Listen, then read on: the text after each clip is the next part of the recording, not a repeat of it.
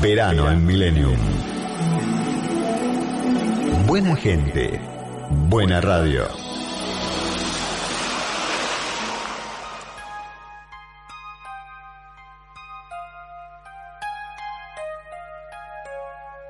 Preguntando y opinando sin tapujos. Del otro lado del mostrador, en Millennium.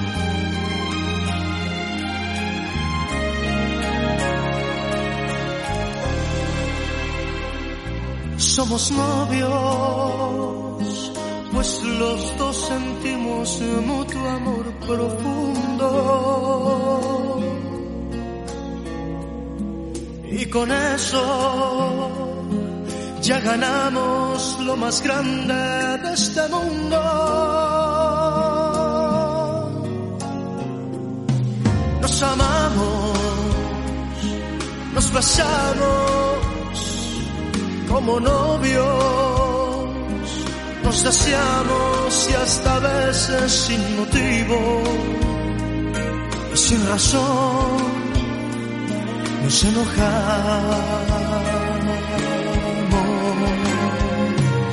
somos novios, mantenemos un cariño limpio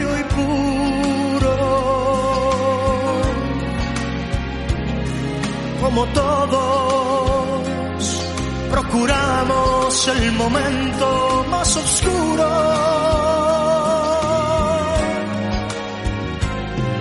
Para hablarnos, para dar el más dulce de los besos, recordar de qué colores son los cerezos, sin hacer más comentarios, somos novios.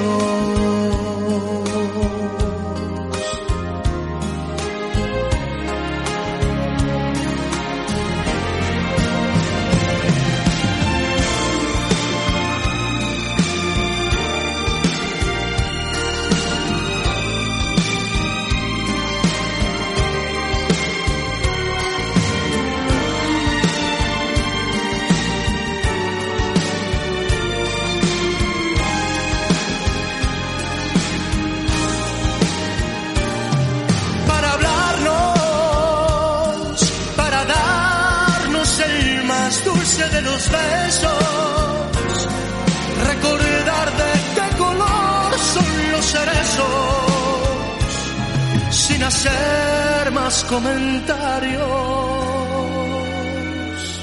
Somos novios, siempre novios.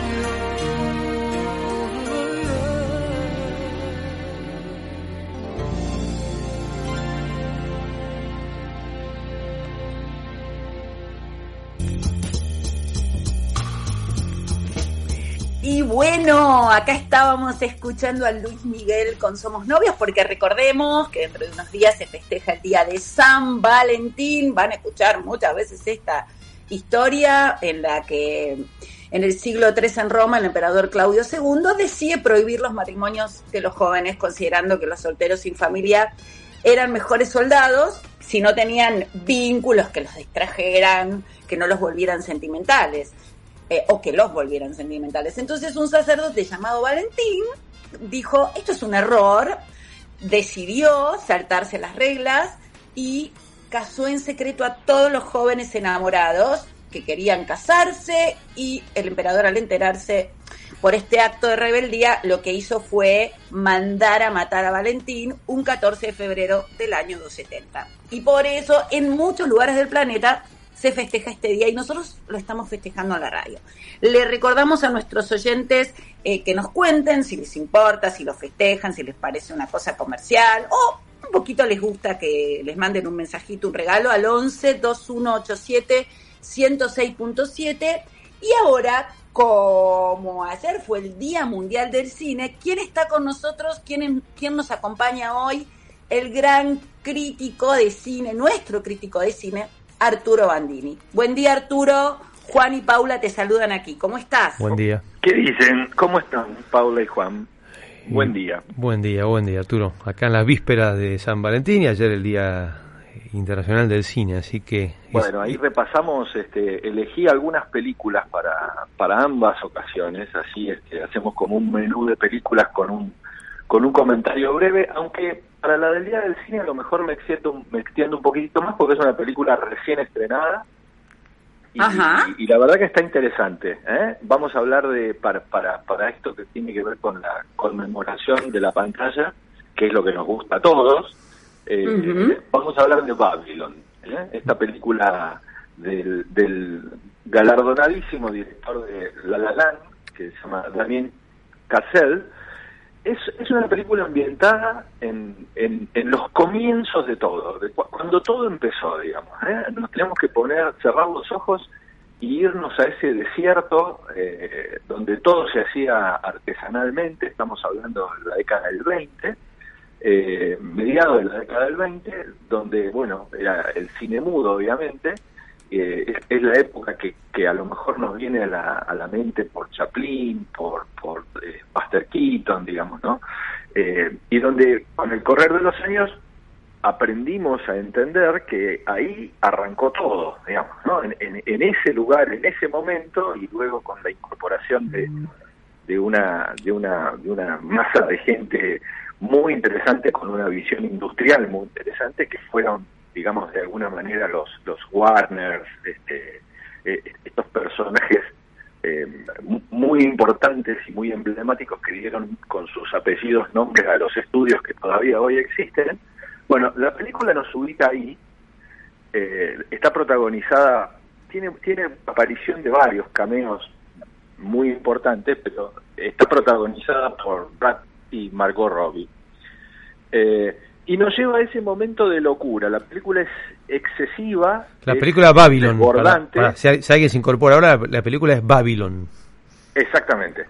Es, es, es desbordante, es, es excesiva eh, en todo, en imágenes, en, en hay imágenes fuertes además, eh, pero de alguna manera trata de retratar lo que sabemos que fue esa época en la que todo podía pasar y, una mujer, una, una, señora llevaba a su hija de la mano para que o se enamore o enamore a, al, digamos, al magnate de turno, podía ser Chaplin, que le pasó además varias veces, o, podía ser cualquiera, o que la vieran y dijeran vení y, se sube a la pantalla y a partir de ahí comienza una carrera. Eso era el, el Hollywood de pañales, digamos. Así que la película refleja eso, está muy interesante, hay que bancar estoicamente, porque ahí quizás sea el dato no tan bueno, es una película de más de tres horas, tres horas diez creo que dura.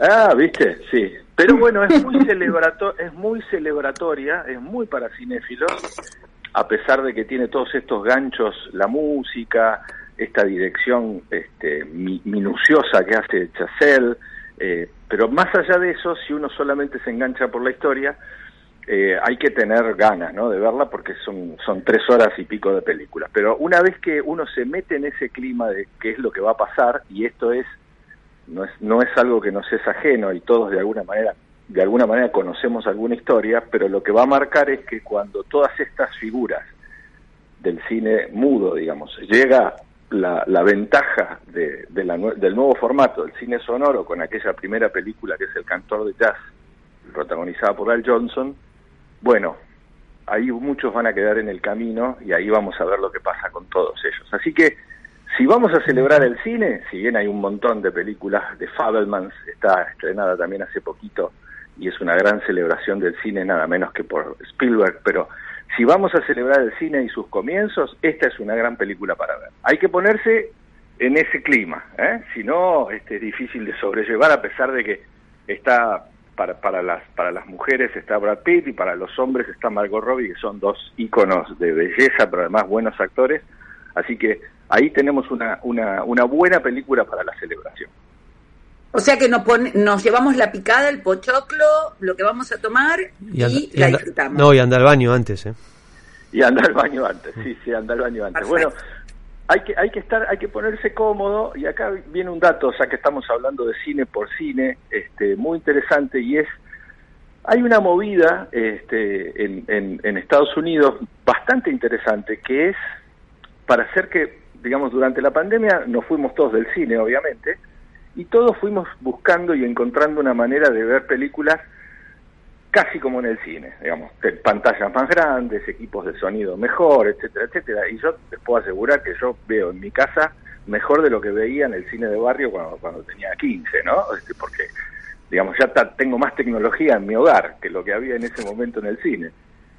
Pero hoy hay como una inversión, ojalá llegue acá, para hacer que la experiencia de cine sea una experiencia confortable y que digamos que de alguna manera vuelva a despertar los sentidos. Así que yo por ejemplo fui a ver una película en 4K y realmente es una cosa interesante. ¿eh? Este, hay, hay, digamos, hay, están invirtiendo en, la tecnología de, de, cómo nos sentamos, de cómo nos distribuimos, hay un poco más de espacio. Bueno, veremos si es un resurgimiento de la pantalla grande. Ojalá eh, ojalá sea algo, digamos, que, que, arranque un camino y que llegue acá a Buenos Aires. Ajá, sí, estamos muy de acuerdo con eso. Ojalá, ojalá. Yo, bueno, yo pienso mis hijos y eh, un poquito van al cine, pero viste este, este tema de la pantalla tirado en la cama, en el sofá, este, claro, es muy eso, a ver, eh, esa es la regla, digamos. Después está lo otro como una experiencia, como quizá como cuando uno va a un recital, ¿no? Bueno, cada tanto voy a un recital, escucho música con Spotify todo, todo, el día del año. Puede ser. Pero digamos que vi ahí, como por ejemplo, eh, en estas semanas que pasaron, había dos estrenos de películas remasterizadas que estaban cumpliendo sus aniversarios. Y vi que una está en Buenos Aires, porque está 25 años del estreno de Titanic y hay una versión nueva, remasterizada, con mejor sonido, etcétera, etcétera y eh, una película que es para fanáticos muy de culto, que es eh, la de Hechizo del Tiempo o el Día de la Marmota, digamos, con Bill Murray, y, y, también se estaba estrenando en pantalla grande con nueva con nueva tecnología, etcétera. Así que quizá hay un camino por ahí para explorar. Bueno. pero ya que estábamos románticos, si les parece, les recomendamos cinco películas de todos los tiempos sobre eh, películas de amor, entre comillas. ¿eh? Anoto, anoto, esto me encanta. No, no, no, para, para, para. Eh, a ver, recomendame una, Paula, antes que, a ver si coincidís, si está entre las cinco. No, yo voy a recomendar Castillo de Hielo, no sé si está... Y yo tiraría Casablanca y quizás Love Story. Bueno, a ver ¿qué, qué tiene Arturo. Bueno, claro, lo que pasa es que tenemos, hay para elegir, porque a lo mejor esta sea una de las temáticas más transitadas por el cine, ¿no? Eh, digamos, las películas que en el fondo nos quedan eh, son aquellas, más allá de los, de los méritos del, director y del elenco, etcétera, etcétera, pero sí son aquellas películas que van a los, a los digamos, si, si tuviésemos que hacer un paper, diríamos, los fundamentals de la vida, ¿no? el amor, lo, lo, que decía Borges, la traición, ¿ah? este, digamos, son, son grandes temáticas. Entonces, sí, películas de amor tenemos no sé, si hay dos millones de películas, un millón y medio deben ser de amor. es, difícil. Entonces, lo que yo hice es hacer un listadito de películas que son historias de amor, pero distintas historias de amor. A ver, la, primera que pongo para anotar es una película del año 2003 protagonizada por Jack Nicholson, Jack Nicholson y Diane, ah, Diane Keaton, que se llama Alguien tiene que ceder. Seguro la vieron, Buenísima. Y es una película ambientada en los Hamptons, en, Nueva York, y es una historia de amor en la madurez, digamos. Los dos son dos personas grandes que han tenido sus vidas, sus historias, etcétera, etcétera, muy personajes, sobre todo Jack Nicholson como corresponde, y es una historia de amor de una gran ternura en, digamos, en el, comienzo de la, de la tercera edad. Así que ahí tenemos una donde hay una historia de amor no tradicional o tradicional, pero protagonizada por dos personas que ya, digamos, están en, en, la vuelta del codo de sus vidas. ¿La viste esa, Paula? Sí, muy linda. y así como con una enseñanza también, ¿no? De, lo que es ceder y convivir. Me gusta mucho. Exactamente. No sé, no sé si la vi. La, la segunda nos vamos a ir un poquito más atrás. Es una película del 87, ganó el Oscar muy, este, muy interesante que se llama Hechizo de Luna o Moonstruck, que tiene como canción principal nada menos que That's Amore de Dean Martin. Bueno, esta película que tiene como protagonista a Cher, la cantante, y que por este papel se ganó el Oscar a Mejor Intérprete, y a Nicolas Cage, una película ambientada en Brooklyn, en el Brooklyn italiano, ¿eh? de esos días, y es una película cruzada por la italianidad de manera, aunque ni Cher bueno, Nicolas Cage sí, porque ustedes saben que es el sobrino de, de Francis Coppola, ¿no? Ah, no, de Francis Ford Coppola. Sí, tiene una raíz, tiene una raíz italiana. Bueno, y era cuando actuaba. Después este es un tipo que se desdibujó mucho su carrera, pero ahí estaba jovencito y estaba realmente muy bien. Y hace precisamente, es una historia de amor muy interesante entre, él es un panadero, que le falta una mano, ella es la hija mayor, que digamos se pone todo al hombro de una familia italiana clásica de, de, ese lado de, de Nueva York, eh, ella está de novia con un tipo que es medio mafioso, que es Dani Aiello, nada menos, que es más grande que ella, y el, el chico este está perdidamente enamorado de ella. Entonces, esa tensión este, entre el desamor que ella tiene con su actual pareja y este, este flaco que le demuestra todo el tiempo que está muerto por ella, se va a poner en un punto de máximo romanticismo, que es la escena que a mí me, viene siempre a la cabeza cuando pienso en esta película, nada menos que a la salida de ver la Bohème en el Met, donde él se declara con ella con un monólogo realmente estremecedor y, que es para, para leerlo más que para verlo. Bueno, ahí tenemos una película de amor en la cual también se involucra esta cuestión de la traición, etcétera, etcétera. Muy interesante, muy galardonada y muy recomendable para ver. Así que ahí fue la segunda. Perfecto, la, noto no la vi. Vamos con la tercera. Se, va la tercera. La tercera, que seguramente viste, Paula, sobre todo vos, se llama Leyendas de Pasión y es una película del año 94. ¿eh? Leyendas de Pasión con un jovencísimo Brad Pitt, con Anthony Hopkins, una película de época del, del Midwest americano, muy interesante, donde hay una historia de amor que se va pasando de generación en generación. Entonces acá, nos, acá traemos una película de amor épica, digamos, de alguna forma. Sí, ¿eh? impresionante los actores de esa película, realmente. Además de que es muy linda. Ahí, ahí tenemos, ahí tenemos una película con una fotografía bellísima que realmente, si hay algo que yo me acuerdo de esa película es eso, una gran banda de sonido, hermosa película de amor histórica, épica, de alguna forma, con todos los ingredientes para el llanto este, y para el romanticismo al extremo. Así que ahí se fue la tercera. Cuarta recomendación.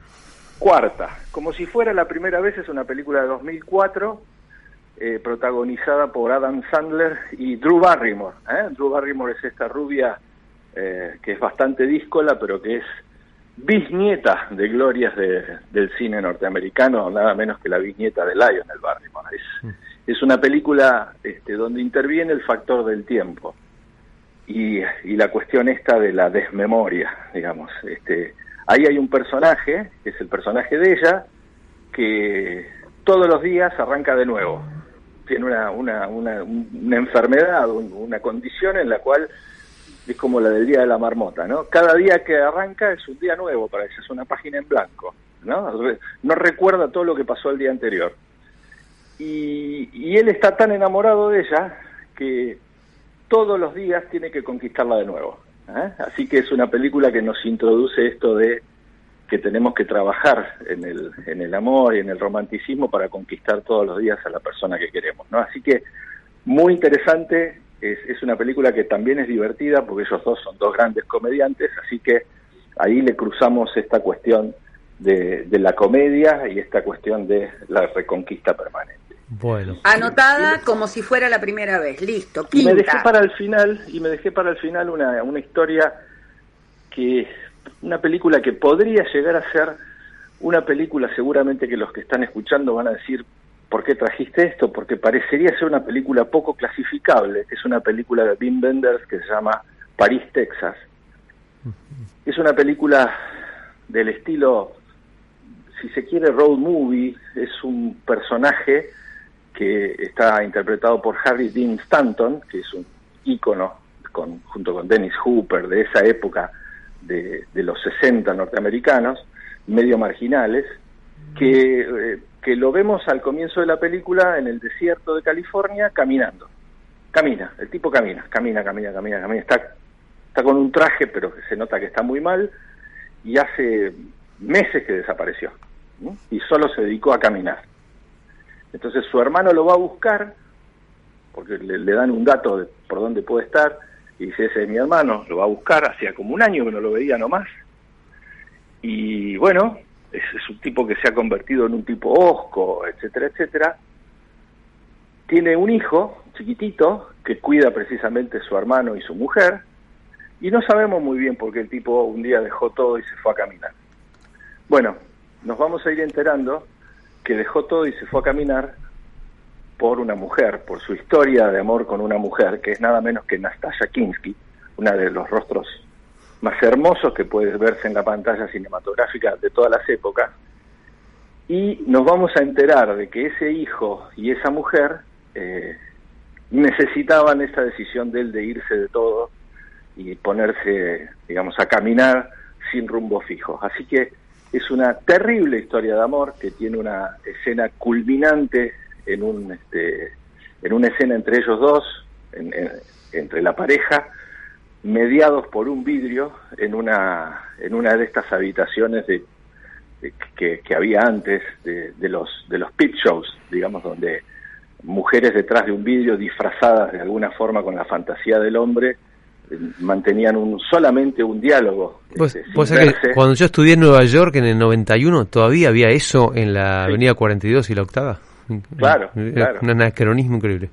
Exactamente, algo que se nos va de escala, digamos, lo pones a un pibe hoy a ver eso y dice, ¿y esto de qué es? Pero bueno, había eso, fantasías que se cumplían solamente con la palabra, porque no podía, en estos casos, por ejemplo, no, no, no, podía haber nada entre ellos, digamos, ¿no? Simplemente este, la cuestión de, contarse una historia. Así que esa escena, que es una escena tremenda, este, donde ahí se va a revelar cómo fue esa historia de amor, etcétera, etcétera, es, es lo que vale la película. Es una película del alemán Wim Wenders, que es un, un, tipo que ha hecho cinco o seis películas maravillosas y después desapareció, hizo, después se dedicó al cine publicitario, etcétera, etcétera, pero es una película muy interesante que vale la pena y eso, ahí contamos historias de amor, historias de romanticismo para este San Valentín, en algunos casos trágica, como la historia de San Valentín en sí misma, pero otras cruzadas por la épica, otras con la tercera edad. Traté de meter una ensalada. Perfecto. A, ver, Arturo, se, se nos, estamos llegando a las 11, tenemos que entregar. Eh, muy rápido, los cinco títulos que nos acabas de recomendar. Sí. Alguien tiene que ceder, Hechizo de Luna, Leyendas de Pasión, como si fuera la primera vez, París, Texas, y para celebrar el cine, aquellos que son realmente cinéfilos, si no, tengo que poner ahí un warning, porque la película es muy larga, Babylon. Perfecto. Bueno, y acá Mariana de Loma nos recomienda La Casa del Lago con Keanu Reeves y Sandra Bullock. Esa película es dirigida por un argentino, ¿sabían? No, no tenía idea. ¿Quién es? Agresti. Agresti, bueno, excelente. Eh, mira, nos vamos a ir justamente con un tema musical de alguien que entiendo se acaba de, hacer una película sobre ella, la gran Whitney Houston, I Will Always Love You. Así es. Bueno, que tengan linda semana. Gracias, Arturo. Arturo Bandini, nuestro crítico cinematográfico. Y